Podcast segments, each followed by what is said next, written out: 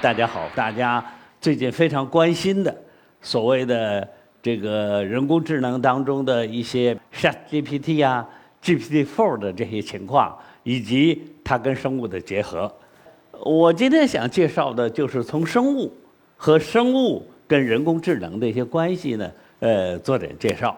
我自己非常高兴能够参加破译人的遗传密码。大家知道。呃，人的遗传密码是非常非常长的，那么也有机会呃参加了水稻的遗传密码的破译。正因为这些遗传密码的破译呢，使得整个人类社会第一次能够知道我们一代传一代，从小长到大，到底那个信号、那个信息传在哪儿，它到底是什么样子的，然后我们怎么破解？那么这个发展。实际上只有几十年的历史，呃，大家知道这个就是所谓的人类基因组计划。我自己呢就参加了这个人类基因组计划，同时有机会参加人类基因组计划当中的那个测了的遗传密码怎么来分析，呃，生物信息的这个工作，到现在已经呃三十多年了吧，有一些体会跟大家来进行一些交流。我给大家看的就是一段人的遗传密码，我们知道。这个人是由很多细胞组成的，原则上来讲，这个遗传密码是存在在每个细胞里面的。换句话说，我们人有数不清的细胞。有多少亿个细胞？但是每个细胞里都有一份遗传密码，所以这就是大家经常说的这个克隆动物克隆。为什么一个细胞又能长出一个这个呃个体？什么克隆牛、克隆羊？就是因为这每一个细胞里都有这个遗传密码，只要条件合适，都能够恢复一个完整的个体。那么这个遗传密码实际上，它就是一条链。没有分叉，而这个链上只有四个符号，只不过它非常非常的长。那么这就是一段真实的人的遗传密码。我有，在座的人每个人都有。如果你没出生的时候，如果你把这段切掉的话，你就这辈子永远活不了了，就长不出来了。那么这段遗传密码里有决定你功能的一些蛋白。那么大家说了，我们的人的遗传密码呢非常长，大家可以看到三乘十的九次方就是三十亿，所以非常非常长。一九九零年开始，全世界就推行了人类基因组计划，实际上就是呃集中全世界的这个科学家的智慧和能力，要破译人的遗传密码。首先要把这个遗传密码测出来。测出来以后，就得到了整个人的遗传密码。这个遗遗传密码呢，就是非常非常这个长的，而且只有四个符号反复出现的一个东西。那么怎么读懂它，这就是一个问题了。那么读懂它，就是要挖掘这个遗传密码当中的信息，也就是说，要把用文字符号表示的信息。变成了解生命功能的钥匙，那么这样一个过程，我们就叫做生物信息学。实际上就是为破解遗传密码而产生的一门学科。这门学科就是要把它搞清楚、读懂了，然后我们就知道了我们人哪点好，哪点这个有缺陷，或者一个人为什么得病了，为什么得肿瘤了。肿瘤它哪一点突变了啊？等等这一系列的问题。那么，但是呢，这个数据我们称作组学数据。我们刚讲的人的遗传密码，我们称作基因组，就是一组遗传密码。呃，同时也可以测人，比方其他的这个大的数据，包括转录组、包括蛋白组等等这些东西。同时。也带动了跟生物医学相关的很多数据都成为大数据了。比方电子病历，我们每个人到医院看病都给你记个病历，呃，这个大夫用手写的。但是我们现在呢，由于有了大数据的概念，我们可以把成千上万的人，这些人的这个电子病历都集中在一起，看看这些人有没有规律性的东西啊。比方说，我们也可以穿一个呃特殊的背心儿。戴一个特殊的手表来记录我们的，比方心跳、血压、血氧等等生理指标，这些东西也变成了大数据。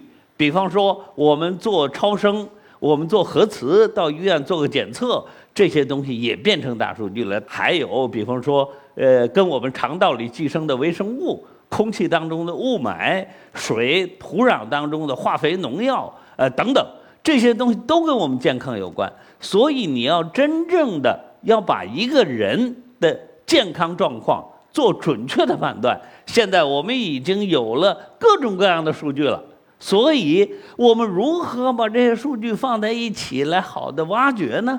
这就是现在在大数据时代。那么，一个非常非常关键、需要迫切解决的问题，就是我们测的数越来越多，我们连遗传密码都可以测了，我们怎么挖掘呀？这些数据大家知道都非常不一样。比方说，你电子病历是大夫用文字写的，我们叫做用自然语言记录的东西。比方说，我们的血压，呃，我们的脉搏都是什么呢？一些波形。比方说，我们照个片子，那是个影像。比方说，我们的测的遗传密码，这是符号，是字符串，怎么把这些东西加在一块儿？啊，这是一个非常非常大的难题。那么，我们如果用数学物理的语言看到了，这个太复杂了，以至于我们很难，呃，这个用数学家、物理学家写一个公式把它表述出来，那怎么办？那么人们在考虑了，说这些数据分析啊，其实就是我们面对一个暗箱。我们测了好多数据，我们也知道这个人可能有哪些不舒服，但他的原因是什么呢？这个原因就好比暗箱，所以呢，我们要破解这个暗箱。而这样一套工作的方式或者研究的方式，实际上和我们现在人工智能当中的一个非常重要的模式，或者说基本模式，叫深度学习是一样的。因此，人工智能。不仅仅大家天天看的这个 ChatGPT 能干很多事儿，那也是我们处理生物医学大数据的一个非常合理的，也是呃可资利用的一个很好的工具。所以在大家关心这个人工智能在各个领域使用的同时，那么也很快的引用破解人类生命科学相关的大数据。大家都知道，说这个呃，人工智能可以下棋，这个下棋可以下的这个比九段的这个围棋手下的都好。比方说，那么它可以做很多其他的事儿啊，比方说，它可以在我们生物领域里，可以帮助我们预测生物大分子的结构，预测的跟实验做出来的差不多。比方说，它可以帮助我们看片子。但是大家知道啊，会下棋的那个人工智能。他不会看片子，会下棋的那个东西不会预测这个生物大分子的结构，但是我们现在的要求是什么？它不只能同时做，比如下棋，它也可以同时能够帮助我们去预测生物大分子结构，帮助我们去看病理的片子，能不能有这样的东西？那么这个东西，我告诉大家。这就是所谓的人们追求的目标，希望人工智能能够完成多种多样的任务，能够一下子把很多的事儿都集中到一起，统一来分析。那么最近大家知道了一个非常非常热的，就是人工智能进入了大模型的这样一个时代。也就是说，最近整个人工智能的发展。那么已经从单独做一件事情而变到我们可以同时把很多事情做在一起。那么这样一个人工智能的新的发展，我们叫做搭建了人工智能的大模型。什么叫大模型？大模型就是把广泛的很多的数据、不同的数据综合在一起分析。大家可以看到这样一个进展，就是当前。所以大家非常关注的，所以下面我跟大家简单的来讨论一下模型它的进展以及对整个生物医学发展的一些影响。这是一个神经网络的模型，这是我自己大约在呃将近四十年前的一个工作。那么实际上，这个不管是呃，这个现在的人工智能还是大模型，基本原理都是要模仿人脑子。人的脑子不外乎有很多神经元，这个很多神经元之间连起来构成一个神经回路，然后做很多事儿。实际上，那么现在只不过把这个局面做大了，这个事情做复杂了，基本的原理还是这样子的。那么现在。呃，不仅仅呃能够下棋，那么他预测的这个生物大分子结构，呃，预测的很准。比方大家知道，这就是阿尔法狗的图，而且他可以看片子，看得比专家还好。但是所有这些事儿都是一种事儿，一个一个人工智能模型做一种事儿。现在的大模型是可以把所有这事儿都一起做，而且把它们之间的这个相互影响也包括在内。大家可以看到。这样的一种方式，一种技能，在人工智能当中是一个非常这个突破性的进展。因此，那么引起大家广泛的注意。我想在座的试过用这个 ChatGPT 来替你写段文字、画个画儿，这个很多人都做过了，对吧？那么大模型呢？实际上它的理论基础应当说在早年，在几十年前已经确定了。基本上依赖于两个方面的理论，一个就是我刚才讲的所谓的神经网络的模型，这个基本上用 Jeffrey Hinton 他来带领的团队在上世纪八十年代初实现的。另外一个就是呃概率统计的抽样方式。那么这个的话呢，呃，就另外的一位团队来。诶，发现的这个基本原理，应当说呢，呃，早就实现了。而要说大模型当中最主要的模型，大语言模型是大家最关心的。大家知道，现在要让这个大模型本事变大，一个最大的难点就是把语言，把语言让计算机能够理解，能够正确的学到学好。大家知道，语言。让计算机识别，这是很困难的，因为我们知道每一个词汇都不是单一性的，我们语言有非常丰富，不止每一个词可能有多义，而且有上下文的关系，所以能够把语言变成计算机可以识别的一种符号，这是大模型成功的关键。也就是说，现在大模型哪地方进展了？主要是语言。自然语言，比方我们的所有的这个呃论文，我们的这个各种的书籍，比方我们的这个呃医生的病历，都可以现在用这样的一种方式把它用计算机读懂，才使人工智能的这个模型的能力大大的升级了。那么它主要的就是解决了语言的这个问题。那么当然这里面还有很多细节的问题，比方它还要呃不断的调节、不断的迭代，让它学的一次比一次的更好，最后才能形成一个人们适用的系统。呃，最近这个大模型出现以后，我这列举了中国跟美国之间的比较，也列了中国的一些主要的这个呃大模型的参与的单位，比方百度。腾讯、阿里、华为制造了很多很多的大模型。大家知道，百度的大模型叫文心，这个腾讯的大模型叫盘古，阿里的大模型叫通义啊等等，是吧？总而言之，每个大模型由于它规模很大，都起了一名字。大致可以看起来，中国跟美国的这个就是整个模型的规模和学习的参数，应当说是可比拟的。呃，但是可能我们最后的实际效能可能还有待提高。但是我要说的是，这个大模型啊，实际上是大量消耗能源的。你要做一个好的大模型，至少你要准备几十亿人民币，没有这个的话是 training 不好一个大模型的。那么前不久我们知道，一出现了这个大模型以后，马上就转到生物医学了，因为大家知道。这个生命医学是跟每个人休戚相关的，所以，比方说微软的那个 ChatGPT 的做的同时，实际上它还做了 BioGPT，就是把这种微软的大模型直接用到生物医学去。同时，Google 也造了一个用于生物医学的大模型。这可以看到，这个整个做大模型对生物医学的重视。这个大模型。这个水平怎么样？生物医学，我举个例子，比方说，我不知道美国的职业医生的执照考试及格的分数是六十分那么这两个人工智能的大模型能考多少分呢？八十分以上。也就是说，如果职业医生六十分及格的话，他一考就八十分。我想，像我这个是白丁，我要考那个执照，去去用这个软件，我会用的话，我保证能够妥妥的过关。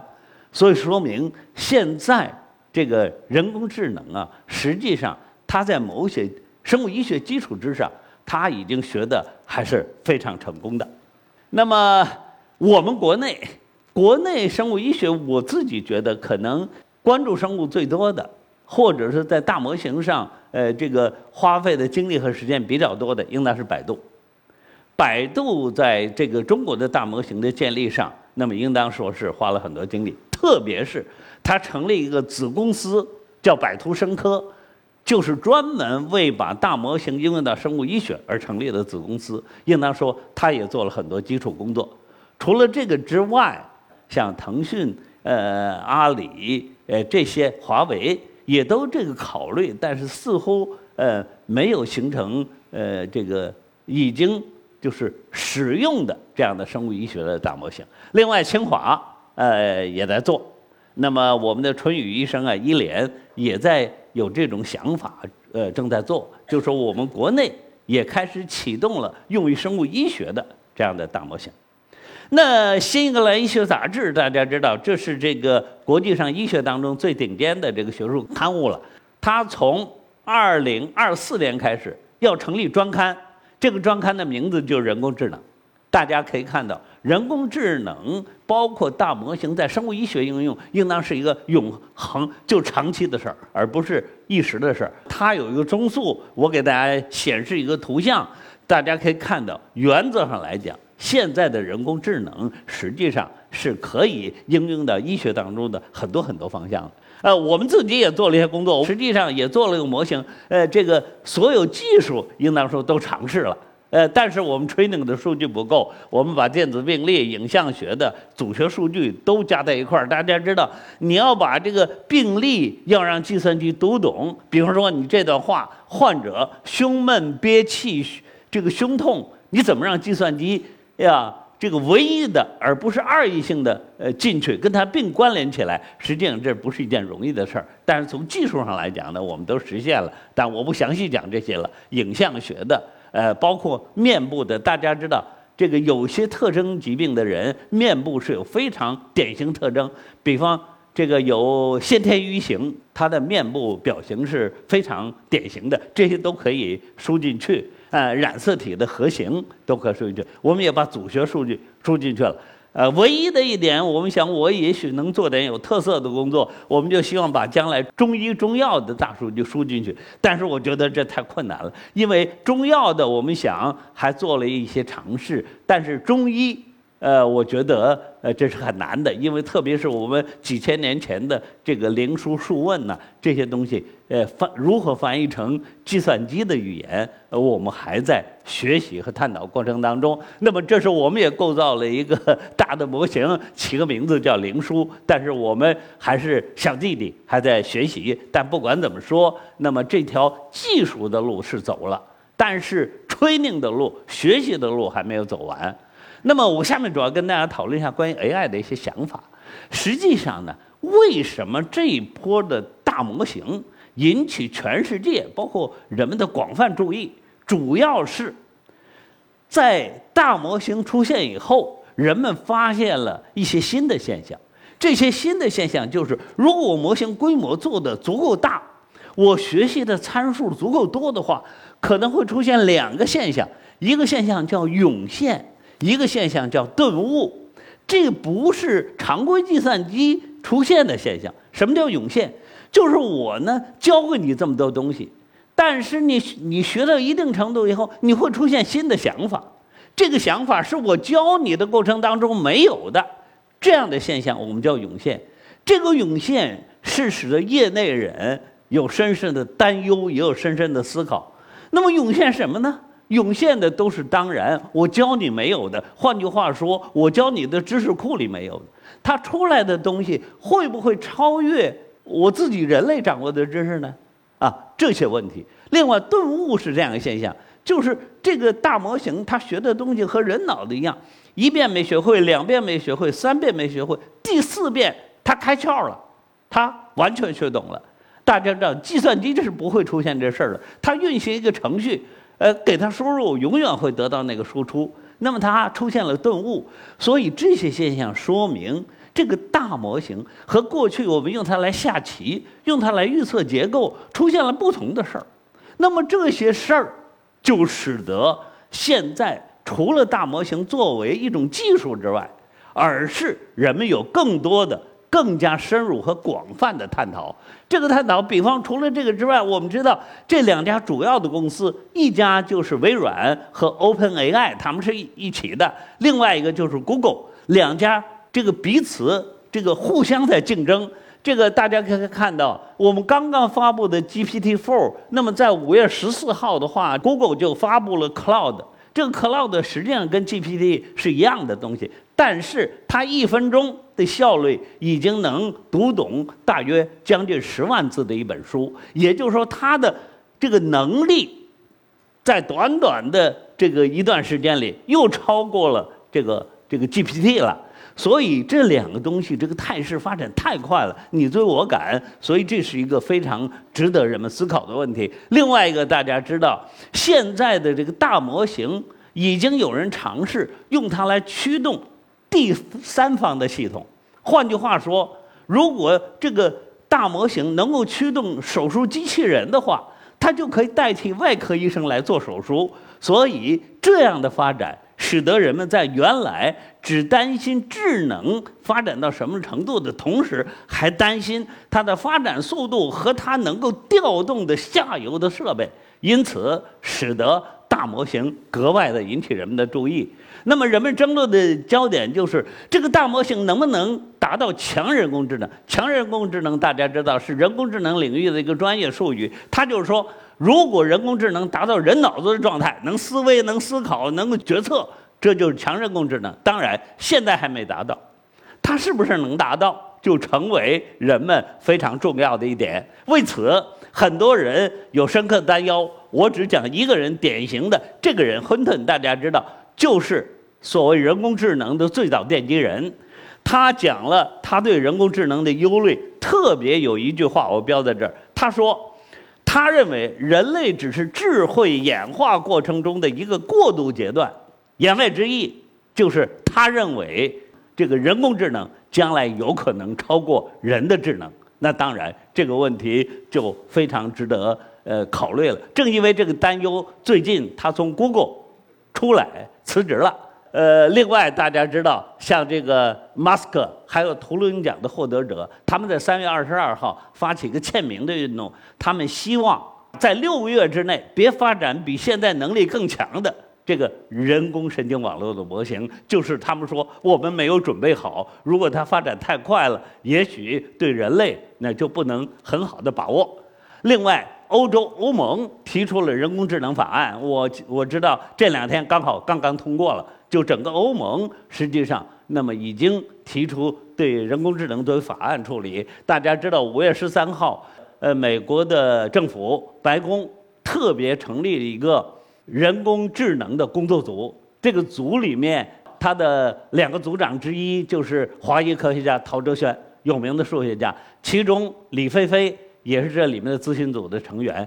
这些东西都说明，当前大模型的发展。不仅仅是作为一个科学问题，而是产生了很多科学哲学在内的问题，引起人们对大模型思考的深深的考虑和担忧。那么，我们知道，一个大模型基本上从模型、数据、算力这三个要素组成的。我刚才讲的都是模型，实际上它还跟算力和数据有关。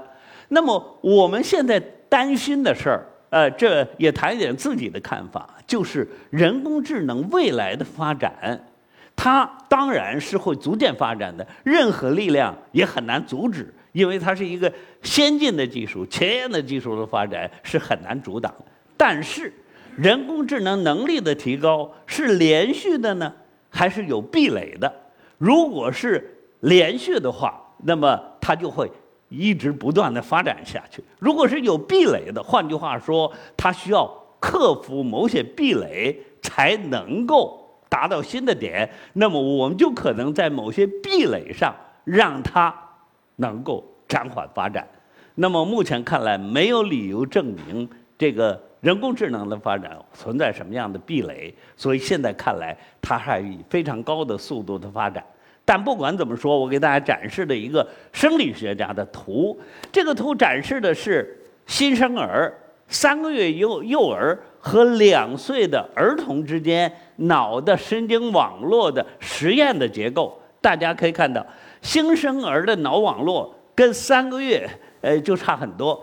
跟真正的已经变成儿童的两岁的孩子差的就更多，因为在这个过程当中，这个儿童能力越来越高，换句话说，他的知识就越来越高了。看来这个知识是直接跟神经网络结构的复杂度有关，真正空间结构的复杂度跟他知识的增长是有关的。如果说它是壁垒的话，我相信，那么目前。呃，人工智能的这个网络结构的复杂度，离着真正的人的这个结构还有相当的差距。换句话说，人工智能会不断的发展，人们担心会出现新的涌现型行为，也是可能出现的。但是它要超过人，那么至少要有一个非常大的时间尺度。那么这是一个这个人的神经网络。所以大家比较一下结构复杂度，啊，相当于我们知道物理学家总总问这样一个问题：如果现在的物理规律从三维变到二维的时候会怎么样？我相信很多的这个物理规律是不成立的。那么好了，那么我们现在比较一下，我们目前的人工智能的模型不如真正人的脑的这个空间结构的复杂度，所以我相信人工智能在不断的发展，一定会。对人的这个生产力的发展，为社会的生产生活，为医学的发展提供很大的助力。但是，我们当然要注意它可能带来的因素。但是，至少在短期之内，哎，它达到强人工智能的状况，恐怕还有相当的距离。好吧，谢谢大家。